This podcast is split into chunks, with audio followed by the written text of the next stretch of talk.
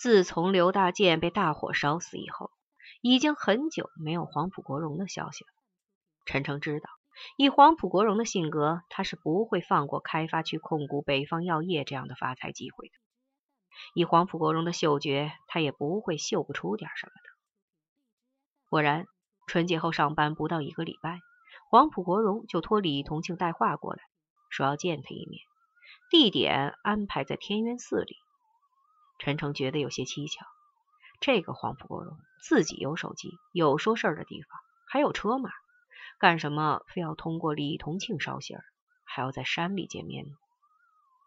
陈诚心里不踏实，决定自己去一趟，探一探虚实。就在一个周末，让王一斌开车陪着自己去了天渊寺。车到颐和园，拐个弯，继续西行。很快就隐约看见半山腰烟云缭绕的天元寺了。王一兵在前面开着车，陈诚一个人在后厢里坐着，目光不转的望着窗外。想起当年刘大健第一次带他上山的情景，恍惚还如昨天，而斯人早已撒手尘缘，便觉得人世沧桑起伏，窗外的枯树衰草也有了人心的悲凉。而草间树梢刚刚泛出的那一痕淡淡的新绿，则变成了含悲的泪水。到了山门，还是刘大建原来那个保镖和派出所所长王怀民在那里守着。两个人似乎并没有认出陈诚，只看了一下车牌号，便开着那辆北京吉普到前边带路去了。车到正殿前停下来，这回迎接的人却换成了天渊寺的住持了悟。几年不见，了悟比原来富态了许多，脸上亮光光的，像涂了厚厚一层油脂，看上去少了不少仙气儿，多了几分世俗。即使衣服换成了真正的佛家僧袍，也还是无法掩饰。陈诚心里冷笑：这么鼎鼎大名的一个僧人，却做了黄埔国荣的门客，真是对大师之名的莫大讽刺。嘴上却说。大师一向可好？了悟点点头说：“陈秘书长，里边请。黄埔先生在厢房等您多时了。”大家彼此寒暄过了，了悟便要众人留在外边，只拉着陈诚进了门。进了厢房，黄埔国荣正在沙发上坐着呢。见陈诚进来，忙起身相迎。黄埔国荣的模样并没有大的改变，只是比原来更瘦了。目光却更犀利阴森，他紧紧拉住陈诚的手说：“好久不见，陈兄弟，真想死哥哥了。”陈诚说：“好久没有大哥消息，原来您在这儿享清福呢，我还天天为您担心呢。多谢多谢，我就知道兄弟你这个朋友没交错。哪里的话，黄埔大哥别太客气了。”了悟也在旁边坐下了。慢悠悠的吹着杯子里的茶叶，只顾低头喝茶。陈诚说：“刘大健的事儿，大哥知道了吧？”黄埔国荣点点头说：“就他那性格，早晚要出事的。我都说过他不知道多少次，他当时记下了，过后总当耳旁风。现在出了事情，一切都完了。也就是因为这个事情，就有人怀疑是我从中做了什么手脚。”不但把和我关系不错的铁中平给由防暴大队发配去了交警队，而且还以容留卖淫嫖娼为由，把我的王府大酒店给封了。我一时无法解释，室内风声紧，就不得不到国外躲了一段时间。这不是刚刚回来吗？想你了，就托李同庆捎信儿把你接过来。陈诚这才明白黄埔国荣把自己约来这个偏僻地方见面的缘由。他说：“真的假不了，假的真不了，真相总有一天会水落石出的。你光明正大的回去，看他们能敢把你怎么样。”黄埔国荣摇摇头：“现在还不行。”刘老板到底怎么回事？陈诚问。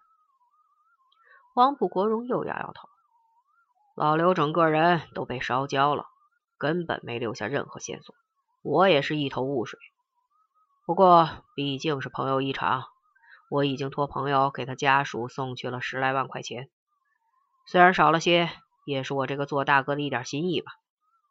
陈诚知道根本不可能从黄埔国荣这儿得到什么线索，便不再问，低头喝起茶来。几个人又说了些市里政界的一些情况，哪位要上了，哪位可能要下，哪位有什么背景，黄埔国荣总能说出个八九不离十来。陈诚暗暗佩服黄埔国荣厉害，别看置身于世外桃源，却依然对政界的动静了如指掌。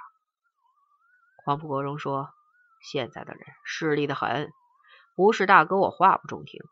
何开月下去了，你也就没有了身后那座山，说话行事比不得过去，总要分外小心。不过真有什么摆不平的，你不妨随时告诉我。”陈诚说。谢谢黄埔大哥关照，我都记住了。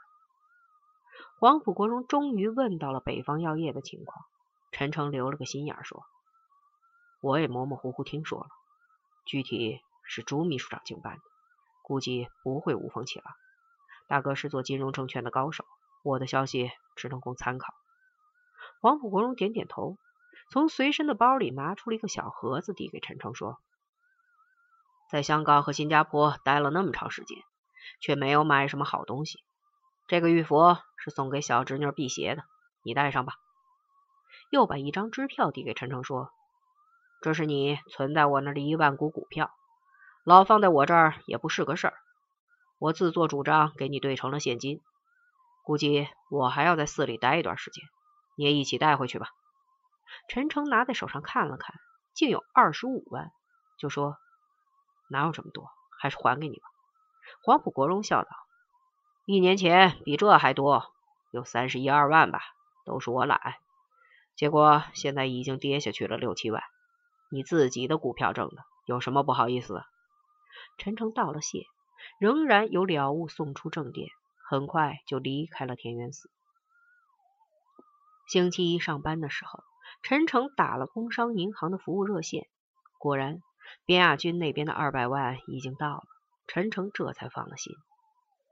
晚上回到家里，陈诚对何佩佳说：“你能不能明天向单位请个假？”何佩佳问陈诚有什么事儿，陈诚就把周副市长的一番话对何佩佳说了，又把具体的操办方法和诱人的前景细细讲给何佩佳听。何佩佳惊得睁大了眼睛，抬起手在陈诚面前晃了晃，问陈诚：“你不是醒着说梦话吧？”陈诚被妻子逗得差一点没有笑出声来。何佩佳又说：“可惜我们哪来的二百万本金呢？”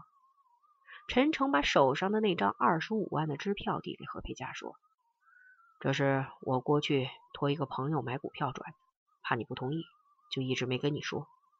现在连本带利一起还你。至于那二百万，我已经跟边亚军说好了，先从他那儿拆解。”等我们把股票抛出去后，再原数还他。怕吓着何佩佳，陈诚两件事都没有跟他说实话。何佩佳还是不放心，说：“要是赔了呢？”“怎么会呢？”陈诚故作轻松的笑了笑：“赚钱是木板上钉钉的事情，只是赚多赚少而已。你要是不愿意，我就和别人合伙了。”何佩佳最后虽然答应了。却还是对陈诚说：“我觉得现在日子就不错了，我们干嘛瞎折腾这档子事儿？”陈诚说：“本来我也和你想的差不多，但看了你爸退休后失落的样子，突然想，做官其实也就那么回事，还是你和孩子才是最重要的。等再过几年，雅雅读高中的时候，我们就把她送到美国去，接受最好的教育。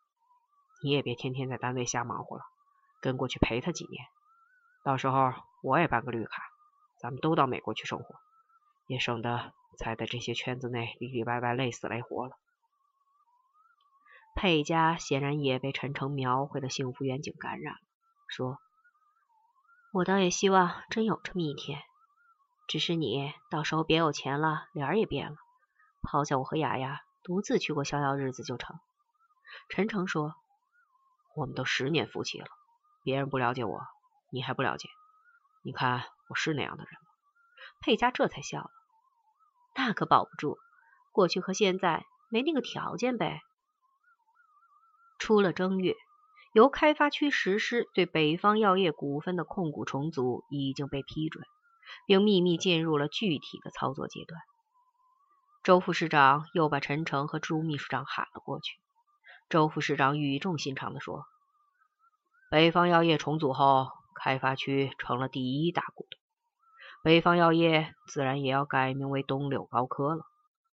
未来的开发区管委会主任，自然就是东柳高科的董事长。”但现在开发区管委会还没有成立，就先向新一届的董事会建议，由陈诚同志先代理东柳高科的董事长。虽然只是个代理，可责任同样重大呀！我可是把原北方药业的五万职工交给你了。副市长亲热地拍了拍陈诚的肩膀。几个人正说着话，秘书走进来，告诉周副市长。北方药业的人到了，周副市长说：“请他们进来吧。”又过了片刻，进来了三个人，为首的是北方药业的原董事长高小康，五十多岁，中等身材，圆头方脸，微胖，一身西装却有点皱巴巴的，像穿了许久没有熨过。随从的一男一女，年龄和高小康也差不多，脸上带着挤出来的笑。还有掩饰不住的几分忐忑，厂里的经营之惨淡，仅从他们的表情和衣着上就能看得出来。周副市长把他们互相做了介绍，几个人显然已经知道了市府要重组北方药业的事情，不但没有显示出兴奋，表情也渐渐暗淡下来。高小康说：“北方药业从红红火火走到今天的濒临倒闭状态。”虽然有方方面面的复杂原因，但弄到今天这个地步，我应该负主要责任。我对北方药业的感情是很深的，一直把他看作自己的孩子一样爱着。现在孩子被别人抱走了，马上又要改名字，我难受，我不甘心呀。但为了全厂五万员工和更多股东的根本利益。除了忍痛割爱，我别无选择。回去后，我们就召开股东代表大会和全公司职工大会，尽快把好消息告诉大家。周副市长说：“你这个态度，师傅还是比较满意的。北方药业的衰落有社会和市场的复杂原因，你们在任期间还是做了不少有益工作的。北方药业重组后，新的董事会。”也会对你们的工作做出妥善合理的安排，绝对不会把一切责任都推到你们身上，并对你们撒手不管。你们回去之后，一是要安抚人心，二是清理原北方药业的财产，做好具体交接前的准备工作。周副市长讲到这里，几个人连连点头，陈诚则暗自好笑。厂子倒闭了，还变着戏法邀功提条件。就这样的领导素质，北方药业能发展做大才怪呢！如此贪恋位子的平庸之辈，早该把他们赶下台来。